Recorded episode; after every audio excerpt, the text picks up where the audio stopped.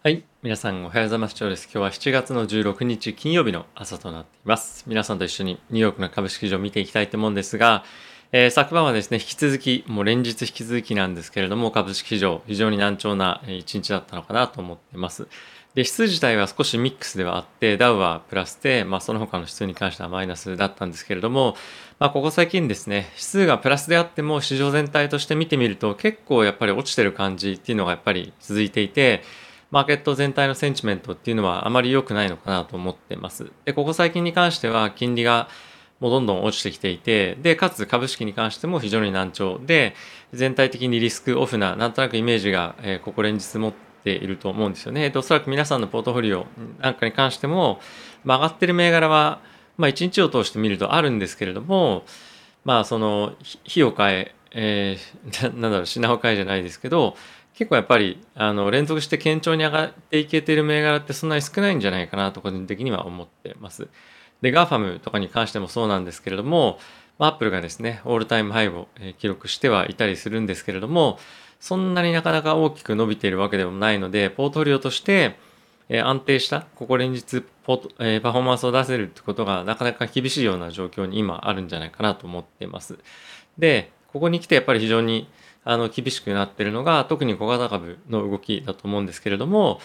まあ、他の質はですね、まあけまあ、いわゆる堅調に上がってはいるものの小型株の、まあ、下落っていうのが、まあ、結構大きいというのが一つあるのとあとはですねこれまでずっと堅調だったヨーロッパ株っていうところが、まあ、ダウントレンドに若干入ってきているというような感じになってきてるんですよね。なので、えー、やっぱりリスクマネーっていうのがグローバーで見るとちょっとオフっていうようなモードになってきていてでこれはアジアも同じですね。日本もそうなんですけれども株価っていうのはもう今右肩下がりになってきていると。で今下支えするような要因っていうのがなかなかないんですよね。なので今後、えー、本当にそのアメリカだけで単独で株価上昇していけるかっていうとまあそれもどうかなと個人的には思っていてでやはりアメリカの中央銀行の方もですね今後引き締めの方にまあそんな速いスピードで行くわけじゃないんですけども向かっていくということを考えるとやっぱり今ちょっと無理してリスクを取る局面じゃないのかなと個人的には思ってます。ヨーロッパが今下がってきていることもあってアメリカに資金が振られてるっていうのも、まあ、若干はあったりするのかなとは思うもののこれがですねあのアメリカだけが上がっていくっていうシナリオもなかなかちょっと想定しづらいかなと思うんですよね。で今金利が下がってるっていうのもその利上げ懸念があの後退してるっていうところもそうだと思うんですけれどもやっぱりそのコロナの影響とか、まあ、あとはその今後物価がどんどん上がっていくことによって結構ですね経済を圧迫するんじゃないかっていうような見方もあるのとあとやっぱそういったところを鑑みてみるとアメリカの経済に関しては、まあ、順調な回復っていうのがある程度も見込めないんじゃないかっていう見方をえ、投資家はですね、持ってもおかしくないと思うんですよね。なので、まだ僕は一応ポジション保有してますけれども、まあ、短期で見ている人に関しては今結構きついかなと思いますし、長期で見ている人に関しても、かなり難しい局面にいるかなと思ってます。なので、まあ、それぞれの投資スタンスっていうのがあると思うんですけども、やっぱりその、ロスカットをどうすどういうふうに使っていくかっていうのが一つポイントだとは思うんですが、まあ、結構そのタイトめに置いておいてもいいのかなと個人的には思ってます。で、おそらく今の状況が劇的に改善することってやっぱなくて、もしあるとすると、うん、労働市場の回復っていうのが、やっぱりしっかりとまずは欲しいなというのがありますよね。やっぱり最近は今日のあの発表があったアメリカの失業保険申請係数とかっていうのも、まあ、改善傾向には向かってるんですけれどもまだまだ結構失業者が出ていたりとかしてるとで、えー、月次の雇用統計とかっていう数字も、まあ、そこまでまだあのいい数字がバンバン出てくるような状況ではないというのが状況としてある中でうんアメリカの経済大丈夫かなっていう心配の方がここ最近は高くなってきてるんじゃないかなと思ってます。で雇用の数字が良くなってくれば今までであれば利上げ期待かなっていうような見方っていうのがあったと思うんですけれども今だと逆に弱く出るとアメリカの経済ちょっとやばいんじゃないかっていうふうな見方になっているとは思うので、えちょっといろんな指数の見方っていうのがあのちょっと変わってきてるかなと思うので、えー、まだしばらく先ですけれどもアメリカの雇用統計ですとかあとはその物価上昇をえ、一時的と捉えるかどうかっていうところも結構難しい局面になってきていて FRB のコメントとしては、まあ、今の物価上昇っていうのは一時的ですよっていうことは言ってはいるんですがアメリカのブラックロックなんかはもうこれは一時的ではないと。アメリカの物価上昇っていうのは今後継続して高止まりするんじゃないかっていうことも言っていたりするので、うん、見方が本当に割れてるプラス、うん、市場のセンチメントっていうのは、まあ、良くない方向に向かってる。その中で改善案何か市場が改善する案があるか、まあ、かなり難しいかなっていうのが正直ありますね。まあ、あのしばらくはあの持ってようかなとは思ってはいますけれども僕は。でそのまあ一つの理由としてラッセル2000に関しては結構ずっとレンジなんですよね。大きく下に崩れるというよりも上下を繰り返して上値を切り上げていくわけでもないんですけれどもかといって下値を切り下げていくわけでもないもう完全にレンジに入っている。でその中でメジャーなダウとか S&P ナスダックは上げていってるっていうような、まあ、ここ最近のトレンドなので、まあ、一旦この下げトレンドが、えー、ラッセル2000の方で終わればまた一旦上昇していくっていうようなトレンドに戻る可能性もあるので、まあ、そこを、えーまあ、どういう方向性に向かっていくのかっていうのを確認して、まあ、ちょっと判断をしようかなと思ってます。はい、基本的にまだアメリカの方は経済を回復っていうようなメインのシナリオは変わってないかなと思うので、えまだ引き続きポジションはま確保持っていようかなと思ってます。えっ、と、指数見ていきたいと思うんですが、ダウがですね、プラスの0.25%、S&P がマイナスの0.33%、ナスダックがマイナスの0.7%、ラッセル2000がマイナスの0.55%となっていました。え金利がですね、アメリカの10年債に関しては1.3ということで、1.2%台をあの目指してもう進んでいってのまっしぐらっていう感じですね。今後は1.3%台で推移できるかどうかっていうような形になってくるとは思うので、金利もですね、なかなか難しい、あの、難しいというか、さらにもう一段、あの、下げていく可能性っていうのは十分にあると思いますし、そちらの方向に進んでいくようであれば、リスクオフっていう形で取られて、マーケット非常に緩くなるとは思うので、注目というか、まあ、心配だなということは感じています。で、昨日は軒並み GAFAM ですとか、まあ、あとはテスラ、そして半導体の大手 TSM とか NVIDIA 結構大きく売られてましたね。うん、なかなかマーケット全体として見てみると大きな銘柄、まあ、時価総額の大きな銘柄の方が結構昨日は、えー、まあ、売られていて、まあ、ちょっと若干ローテーションなのかなっていうような気がしないでもないですけどここ最近結構買われてましたからね大手のところは。なのでそういったところを小型に振って分散していってっていうところがあるのか、まあ、もしくはそのセクター間のローテーションっていうのは、まあ、今確実に起こってるとは思うのでテックから少し資金が、抜けつつある抜けるっていうのは、まあ、今起こってることかもしれないなという感じですかね。結構コンシューマーとかその辺りへの、えー、資金の流出っていうのは、まあ、若干この辺りは見て取られるかなとは思ってます、うんまあ、ただし連日結構あのまあ、上がったり下がったりする銘柄が変わっていくので、まあ、んまりクリアな傾向っていうのは見られないところが、まあ、今の相場少し難しい、えー、ところかなと思ってますね。はいうん、なかなか堅調にこれは上がってますよっていう銘柄も、まあ、もちろんあるんですけど、まあ、少ないので、えー、ちょっと今後はどうしようかなと考えてます。はい、えー、ニュース一緒に見ていきたいと思うんですけれども、アメリカの方でですね、えー、今後インフラの政策、インフラ法案の審議入りっていうのも21日採決をするというような予定になっています。で、この1.2兆ドルのインフラの政策に関しては、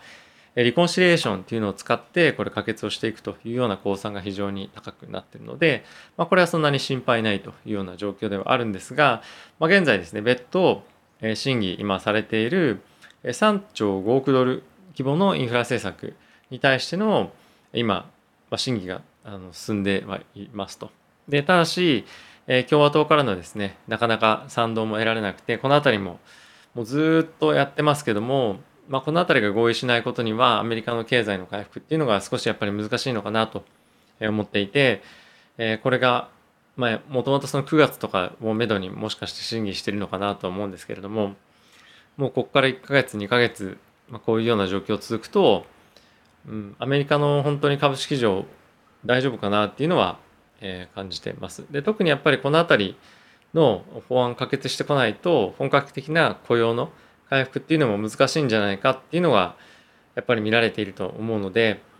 うん、この辺りの議論の進展がない限りは少し厳しい状況続くかなと思ってます。はい、あとはですね、パウエル議長、昨日、えー、証言ありましたけれども、引き続き、えー、っとですね、経済活動再開に、え、向かってる、まあ、それでかつ、物価が上昇している分野に関しては、まあ、一部に限られてますよと、まあ、別の言い方をすると今インフレっていうのが起こってますけれども、まあ、それに関しては本当一部のセクターにとどまっていて例えば中古車とかですね。なので全般的に経済全般で起こっているものではないので、えー、特に心配してない一時的な一時的なものだよということを、まあ、改めて述べていました。で一方でなんですけれどもシカゴ連銀の総裁からですねえテーパリングの条件に関しては年後半でもう満たしますよということをコメントが出ていました。まあ、案に年末もしくは来年の年明けにですね、テーパリングを開始すべきだということを言ってるわけなんですけれども、まあ、これはコンセンサスとして、まあ、今マーケットでも持たれてはいるんですが、えー、まあこの辺り本当にそどうなるかっていうのはあの、結構やっぱりコロナのリスクっていうのもまた気にされ出してはいるのでどうなるかっていうところとあとはこのアメリカ単独ではまあ問題ないかもしれないんですけれども、まあ、ヨーロッパの方では今後利上げをするのかとかテーパリングをするのかっていう今話が出ている中でアメリカの経済っていうのが少し鈍化したりとか、まあ、あとコロナのリスクがあったりとかあとアメリカの方がテーパリングを進めていくことでアメリカの金利が上昇していく可能性があると。そうなってくるとやはり世界的な経済金融に対して重しになるでヨーロッパからすると自国でやらなくてもアメリカがそういうふうにテーパリングやることでヨーロッパの方にまでその金融の引き締めっていうのが波及してくる可能性があるのでヨーロッパでも一緒にそこで引き締めを行っていくと結構厳しく経済を引き締めるんじゃないかっていうことが今懸念をされていてこの辺りのせめぎ合いが結構ヨーロッパの方では大変なんじゃないかなと思ってます。で ECB の方ではですねイタリアのまあ、そあの総裁が、え金融緩和っていうのは維持すべきだと言っていてやっぱり今の申し上げたようなことを、え言ってますと。はい、やっぱりリスクそのインフレのリスクっていうのは一過性でえ今後は継続しないよということを言ってるのとあとはまだヨーロッパに関してはコロナのリスクが非常にえ高まってくる可能性が高い第3波が大きく来る可能性が高いというところの懸念がまだ大きく残っているということですね。で一方でなんですけれどもイギリスに関してはもう早期国債の買い入れ停止、まあ、いわゆるテーパリングやりましょうというような意見が、まあ、じわじわ出てきていると。でこれでですねあの中央銀行の、まあ、総裁でこういう、まあ、委員会の人でこういうことを言い出すのは2人目なんですけれども、えー、ヨーロッパとイギリスってもう金融システムというかあの EU とイギリスで離れてイギリスに関してはですね結構もうあの景気回復してきてるっていうような兆候があったりとかあとは不動産も、えー、前年ベースで考えると10%上昇とか結構あのいい感じになってきてるんですよね。なので政策がここまで大きくかけ離れているんですけれども、まあ、ただし世界的に経済が本当に大丈夫かっていう中でイギリス単独で利上げに踏み切る、まあ、利上げというかそのテーパリングの方向に踏み切るっていうのは、まあ、ちょっと心配だなと個人的には思ってます。イギリスの方は、株価また下がってきてもいるので、この辺りを織り込んできていると思うんですけども、やっぱり、うん、今っていうのはヘルシーなテーパリングとかヘルシーな利上げの方向に向かっていけるかっていうのが非常に、えー、不安になってるのがマーケットかなと思いますね。本当に、なんだろう。センチメントが全然改善する兆候が見れなくて大丈夫かなっていうような心配ばかり持っていて自分としても株をどうしようかなっていうふうに考えてはいるものの、まあ、あんまり短期的にガチャガチャやりたくないっていうのが頭にあるので、えー、なかなか売れないというか売らないというかいうような状況が続いています。うんはい、あとはですねバイデン大統領の方から、えー、香港で結構こう最近、えー、いろんな企業が特にまあ金融機関がですねオフィス開けたりとか増強をまあ、増強？あの人員の、えー、さらなる強化っていうのを行っているというわけなんですけれども、えー、バイデン大統領は香港でビジネスをやるということに対して非常にリスクが高いよということを企業に向けて発信をしてました。でやっぱりアメリカとしてはこの中国に対しての不信感というのは非常にやっぱり高くてでそれを考えてみると中国がまあ香港にさらにまもっと介入してくることでえビジネスをそこでやっていくことっていうのは非常に難しいんじゃないかっていうのがやっぱり頭の中にあると。とあとはやっぱりその中国のに対しての直接的な経済政策ではなくて間接的な経済政策っていう観点から、ま、こういったコメントっていうのを出してるんじゃないかなと思ってます。でまだまだ、え、アメリカと中国の関係性に関しては非常に難しい状況が、え、続いていくと思うので中国株に関しては、まあ、少しやっぱりまだ手がなかなか出せないなというところとあとは、えーまあ、中国の、まあ、株で ADR あのアメリカに上場しているところもそうですよね。結構ここ最近本当にパフォーマンスが悪くて、ニオとかですね、そういったところも含めてどうしようかなっていうのを考えさせるような、まあ、動きですかね。まあ、考えさせるようなというか、まあ、レンジなんですけど、あの、レンジなんですけど、っていうか、まあ、あの、一応ダウントレンドではあるものの、ここ最近の大きなトレンドから見ると、まだ大崩れはしてないっていうような感じはあるかなと思ってます。まあ、どちらにせよ長期で持ってるのであれば、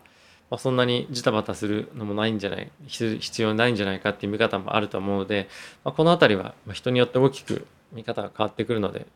あのなかなかツイッターとかで例えば議論したりするとかあの難しいような状況かなと思ってます。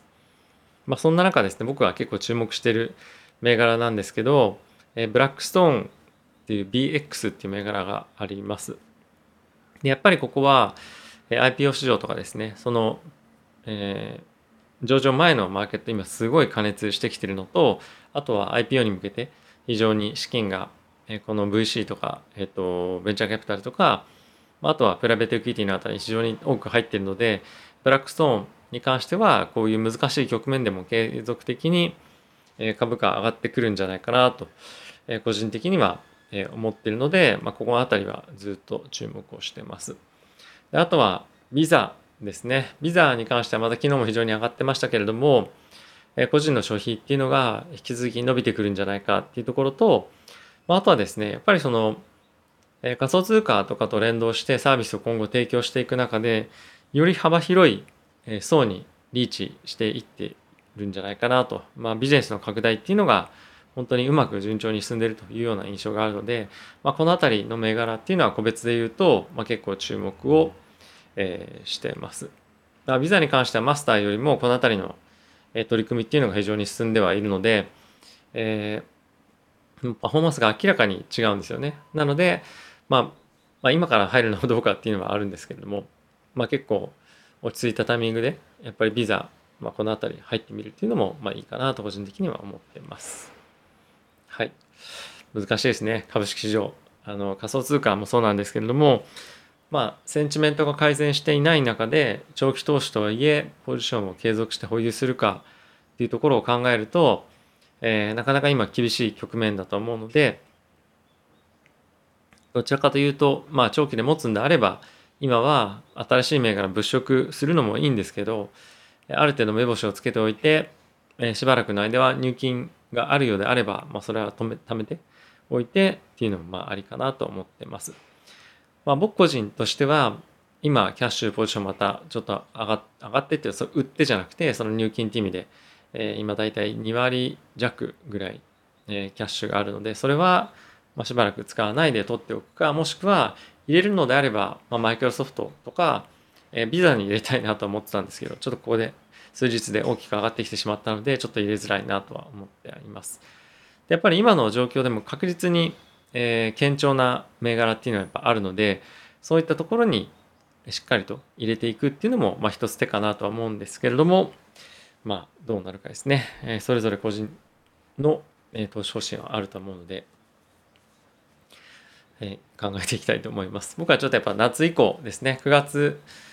え、手前ぐらいにちょっと資金を、え、入れていくようなことをしていこうかなと思ってますまた人々が休みから戻ってくれば株式市場堅調に推移するんじゃないかなともあの楽観的には思ってるのでそういったタイミングを狙って、え、資金を入れていきたいなと思ってます。